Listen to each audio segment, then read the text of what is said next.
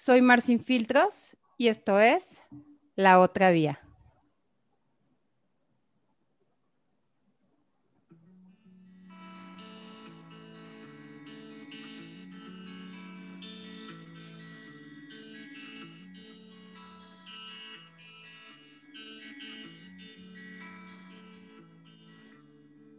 Hola, ¿cómo están? Bienvenidas y bienvenidos a este podcast de La Otra Vía. Tengo aquí a una maestra de yoga que además la pueden seguir en redes, al final les vamos a pasar toda la información, pero lo, lo por qué estoy tan emocionada es porque a final de cuentas nos va a platicar de qué es el yoga, para qué sirve, qué tipos hay, y la manera en la que el yoga puede ayudar, ayudarte a conectar contigo misma. Tengo aquí a Alina. Eh, Alina, ¿cómo estás? Hola Mar, muy bien. ¿Y tú? Muy contenta de estar aquí. Muy bien también. Pues Alina es licenciada en negocios internacionales de profesión. Sin embargo, ama el tema del yoga, tiene practicando los seis años, tiene como maestra ya en, en este rubro dos años. Y bueno, y resulta que además la conozco porque es muy amiga, e, es hermana de, de un muy buen amigo mío. Y la verdad es que sí, síganla. ¿Cómo te pueden seguir? Ven, venos pasando tu información. Bueno, eh, ahorita nos paso mis redes sociales, que realmente es tal cual mi nombre y apellido, arroba Alina Gloria en Instagram. Ajá. Y complementando un poquito lo que comentabas, este, pues sí, soy licenciada en, negocios internacionales de profesión, pero hace un tiempo ya decidí dedicarme a, más al tema del bienestar. Eh, el yoga como tal es mi pasión, es lo que más me gusta hacer. Y, por ahí otros, otros temas como relacionados y que van como muy de la mano del bienestar, aceites esenciales, y me encanta todo el tema de, naturaleza y de conectar como con el cuerpo, ¿no? Muy, bien. sí. Eh, oye, Alina, y me gustaría que me digas, ¿qué es el yoga? Porque como tal, digo, me voy a, me voy a declarar una inexperta en el tema. Estuve investigando por hacer este programa y digo, más allá de lo que he llegado a ver luego como en, en el Instagram o en la televisión, un par de cosas, me gustaría que me cuentes exactamente cuál es su filosofía, qué es, cómo surge. Ok, es una súper buena pregunta y creo que eh, hay mucha como desinformación eh, acerca de la palabra y de lo que significa como tal, ¿no? Eh, realmente lo que más conocemos o lo que todo el mundo conoce como yoga, nos viene a la mente lo primero es como las posturas, ¿no? Como la práctica física.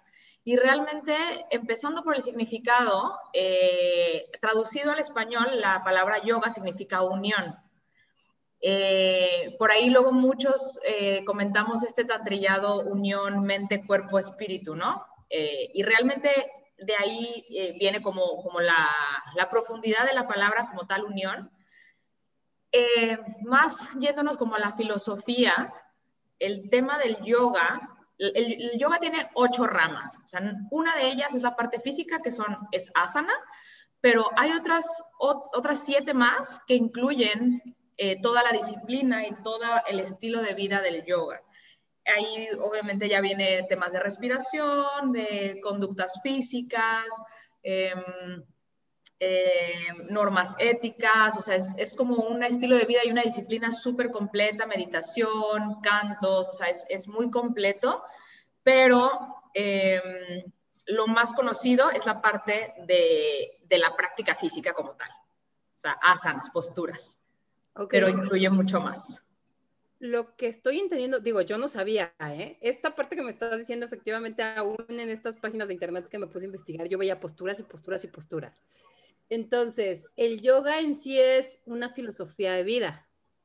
Exactamente, es una filosofía de vida donde unes como tal todo un estilo de vida tal cual, o sea, tus pensamientos, meditación, este, aprender a respirar, este, después se van alineando otros temas como alimentación, o sea, eh, es unir tal cual cuerpo, tu mente, eh, entrar después al espíritu ya que tienes como una práctica un poco más avanzada y por práctica no me refiero a práctica de asana, no necesariamente tienes que hacer posturas muy como de circo, muy de mucha flexibilidad o demasiado avanzadas para ser un yogi.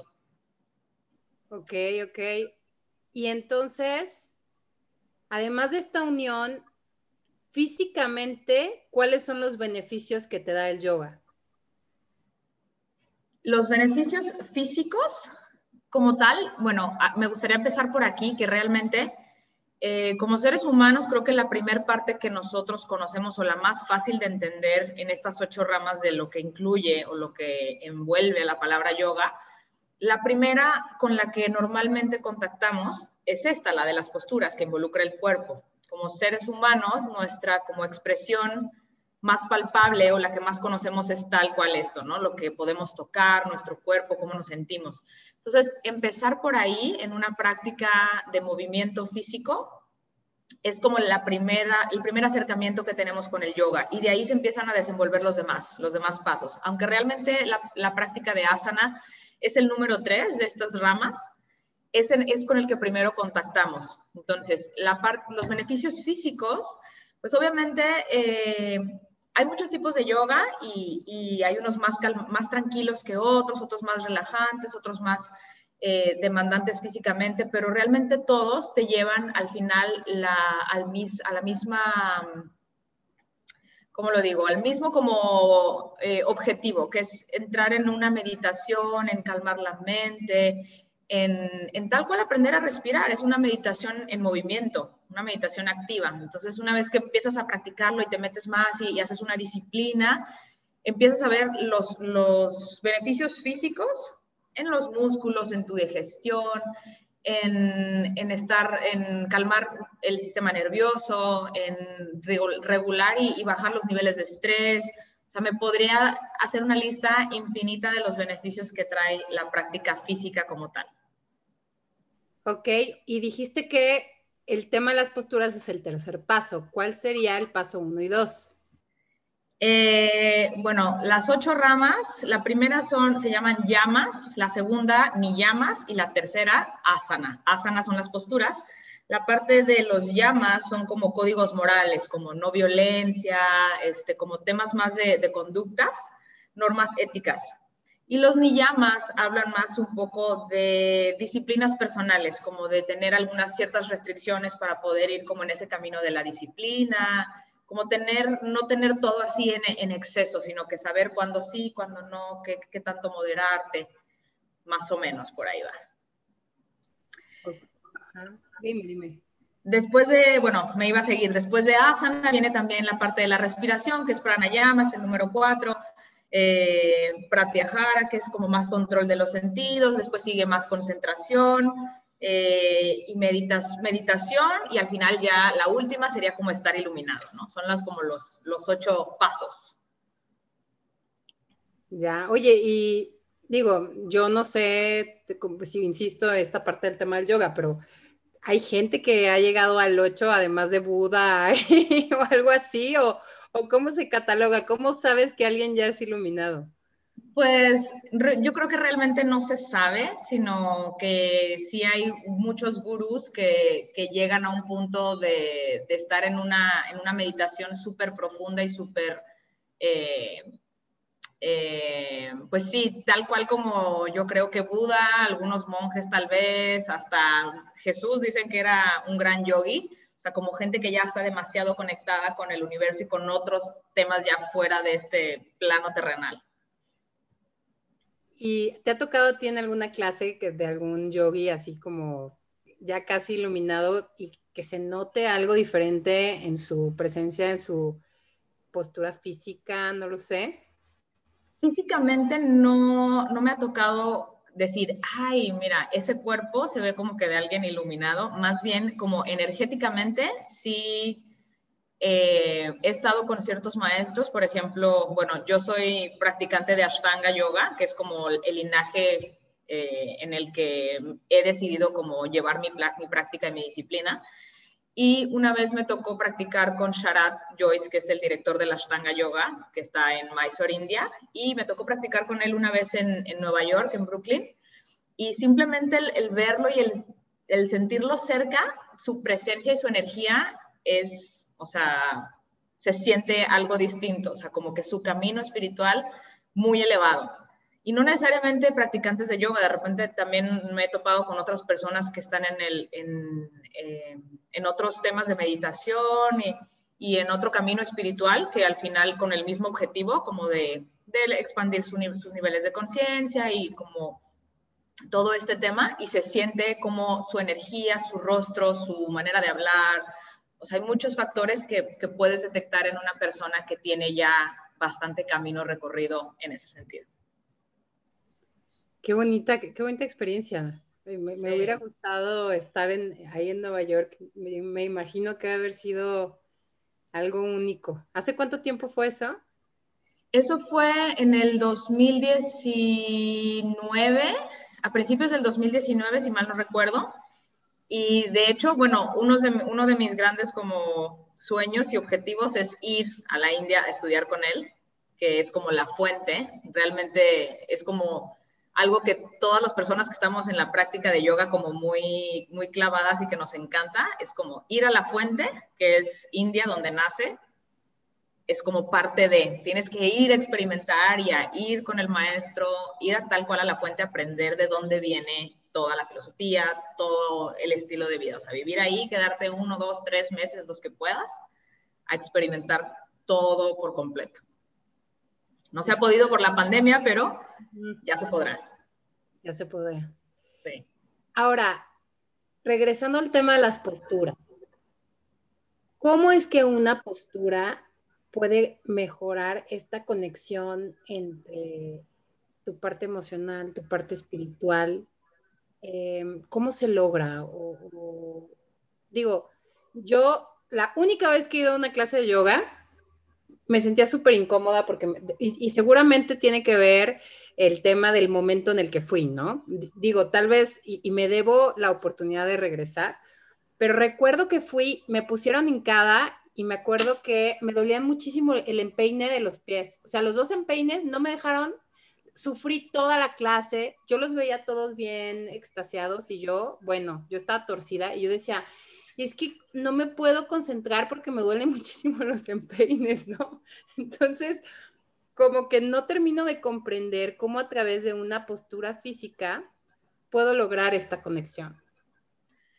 Híjole, ese tema me, encanta, o sea, se me hace muy interesante y yo también he indagado un poco, o bueno, sí, un, poco porque hay muchísima información, pero em, el, cómo las posturas físicas te van llevando a una desintoxicación, primero física y después empieza a manifestar.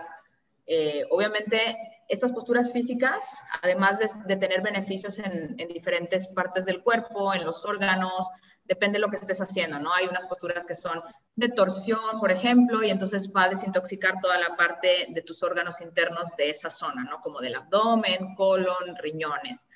Eh, hígado, por ejemplo, y en el hígado, de repente yo, la verdad, antes de, practicar yoga así muy, muy disciplinadamente, era una, soy todavía, pero era una mujer súper enojona, o sea, súper de mecha corta, con muy poca paciencia, y siento que la práctica me ha, me ha llevado a, deshacerme un poco de esa, de esa parte de mí, como a poderla como nivelar, a, a cómo reacciono ahora a la vida, ¿no? Y, y hay otras posturas que, por ejemplo, la apertura de corazón, de pecho, te lleva a diferentes, a diferentes beneficios. Te regula, te, desintoxica, te limpia. Eh, el sistema nervioso, por ejemplo, el sistema nervioso central, trabajamos mucho con eso. Las posturas te llevan a, a, trabajar con esa parte y ahí es donde salen un montón de emociones que a lo mejor ni, ni sabes que tenías ahí guardadas, memorias de de cuando a lo mejor eras chiquita, a mí me ha pasado eso, el tema de la cadera, por ejemplo, la apertura de cadera, todas las posturas que tienen que ver con apertura de cadera. En la cadera es una, zona donde guardamos muchísimo estrés, también aquí en los hombros y en el cuello, eh, y así, o sea, también está conectado con, con el nervio vago del, cerebro, o sea, tiene una, una, explicación científica de por qué las posturas, junto con la respiración, te van dando estos beneficios físicos, emocionales, y por ende se van, se van como eh, manifestando en, en, cómo te relacionas con la vida, con las personas, con las situaciones, cómo reaccionas. Y ahí es donde te vas dando cuenta y dices, híjole, mi yo de hace no sé, por ejemplo, yo que tengo seis años practicando, a lo mejor me doy cuenta que hace tres años mi yo de, esa edad hubiera, antes de practicar yoga, hubiera reaccionado de manera distinta y ahora observo más, soy más paciente. No sé, yo he experimentado cambios muy bonitos y por eso me encanta y me encanta compartirlo. Realmente yo no pensaba ser maestra cuando empecé a practicar. a mí me, me enamoró el yoga para mí o sea, para mi práctica personal, en profundizar conmigo.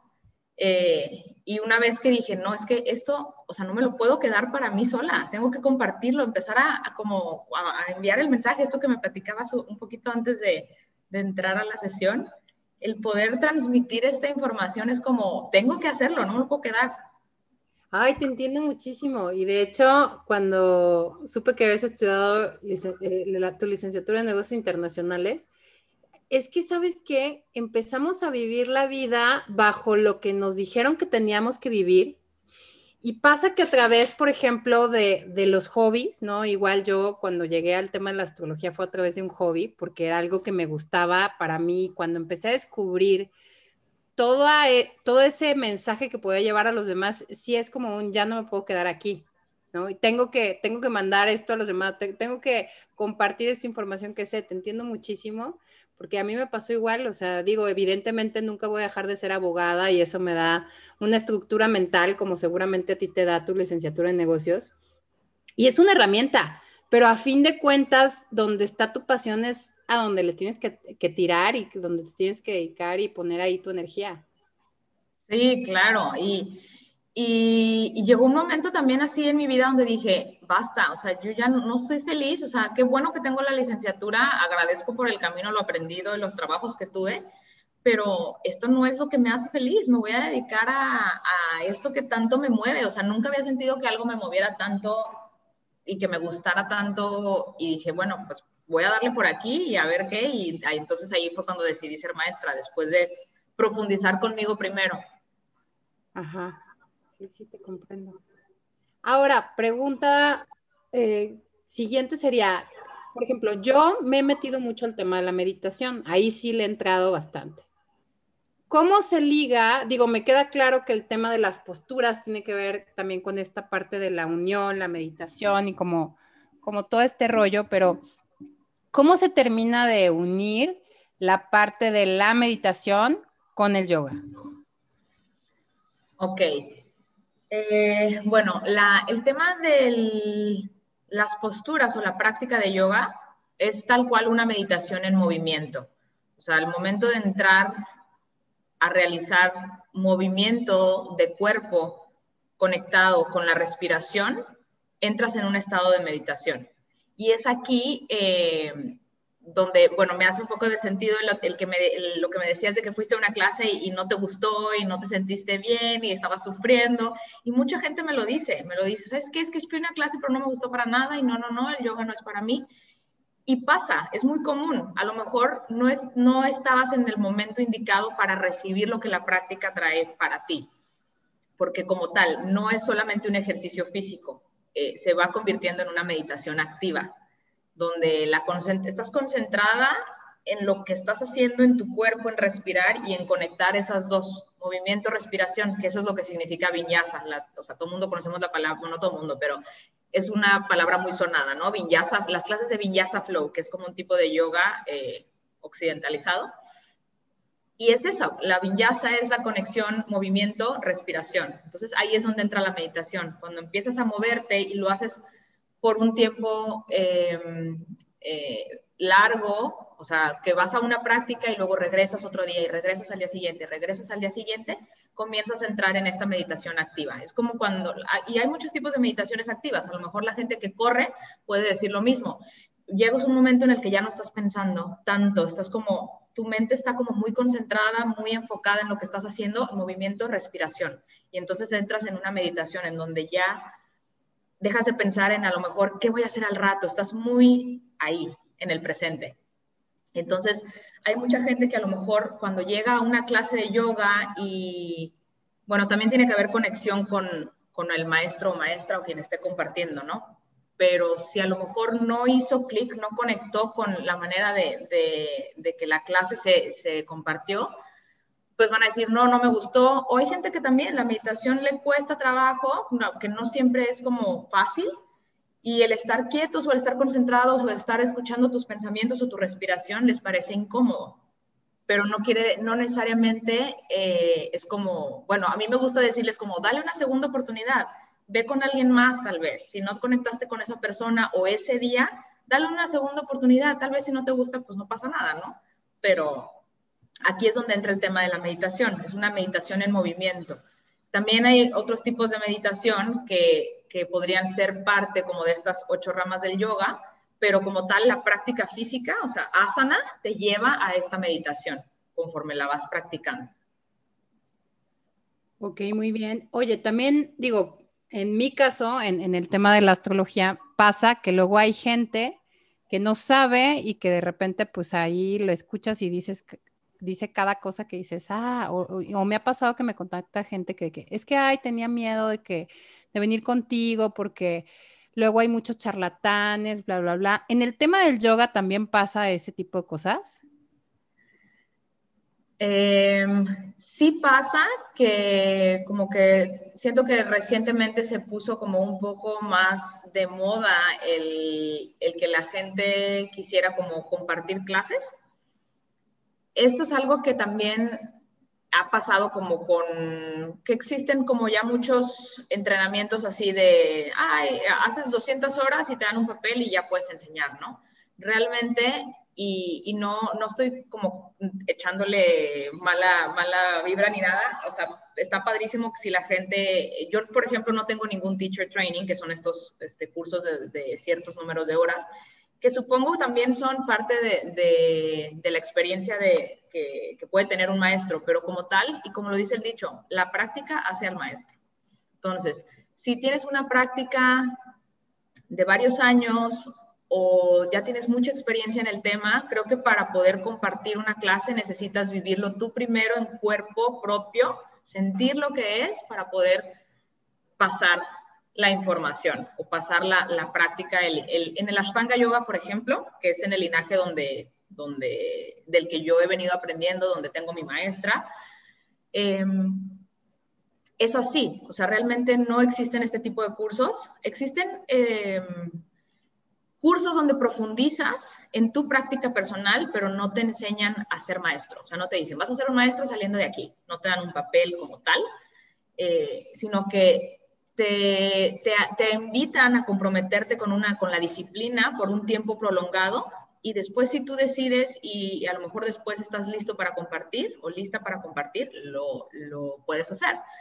Pero eh, sí creo que hay muchas personas que a lo mejor eh, no tienen eh, la experiencia suficiente para poder como compartir con pues las bases necesarias tal vez eh, no, me, no me atrevería a decir que sean charlatanes, digo, cada quien su camino y sus decisiones, pero sí creo que la experiencia hace al maestro y yo recomendaría que si vas a buscar a algún maestro o maestra de yoga, eh, pues veas la experiencia que trae detrás de su práctica personal. Luego hay maestros que dan clases pero no practican, entonces es como, ¿cómo? O sea, ¿cómo pueden compartir algo que ellos no hacen?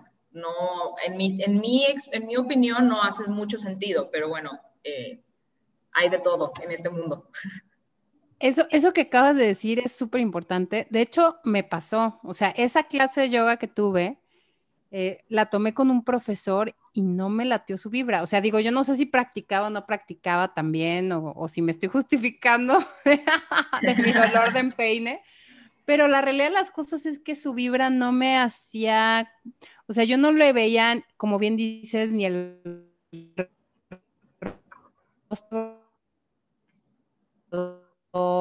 así como pues, un gimnasio que había decidido que podía hacer un par de posturas. A lo mejor yo lo estaba juzgando, puede ser, también era en otro momento de mi vida muy diferente, pero sí, sí creo que me hace mucho sentido esto que dices de, de analizar el tipo de persona y cómo poder ver cómo, cómo vive esa filosofía, entonces, como tal. ¿Dónde te podemos encontrar en redes sociales, Alina? Em, pues en mi Instagram, tengo mi Instagram eh, que es arroba Alina así mi nombre y apellido como tal. Ahí publico las clases que doy, este, algunos talleres que de repente hago, este, como toda la información acerca de donde comparto clases.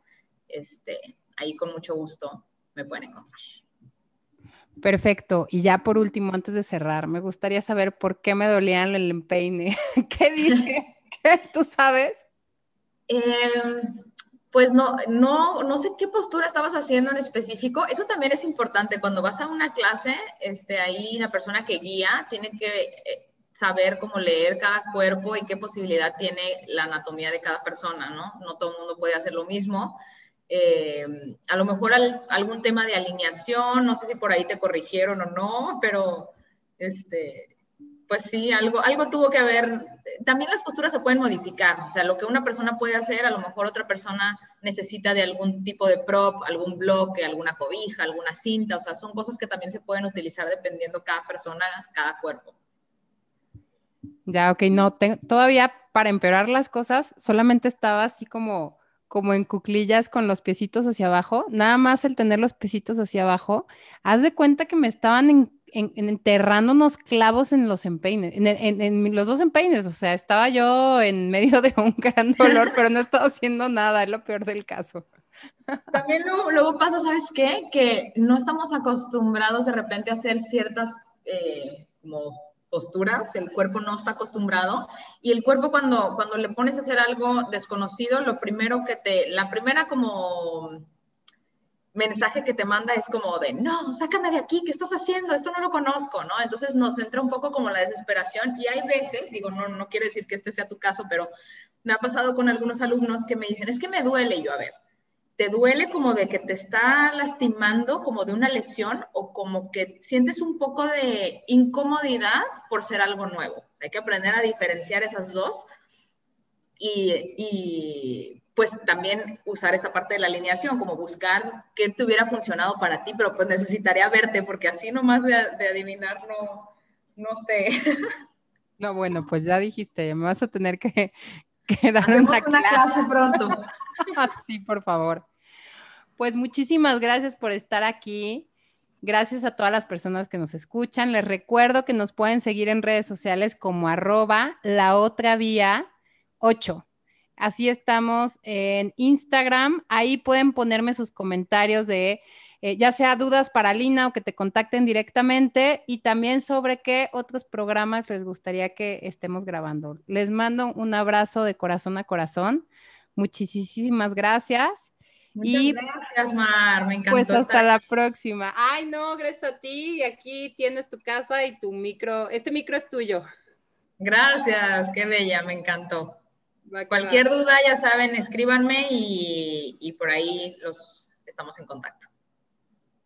Hasta luego.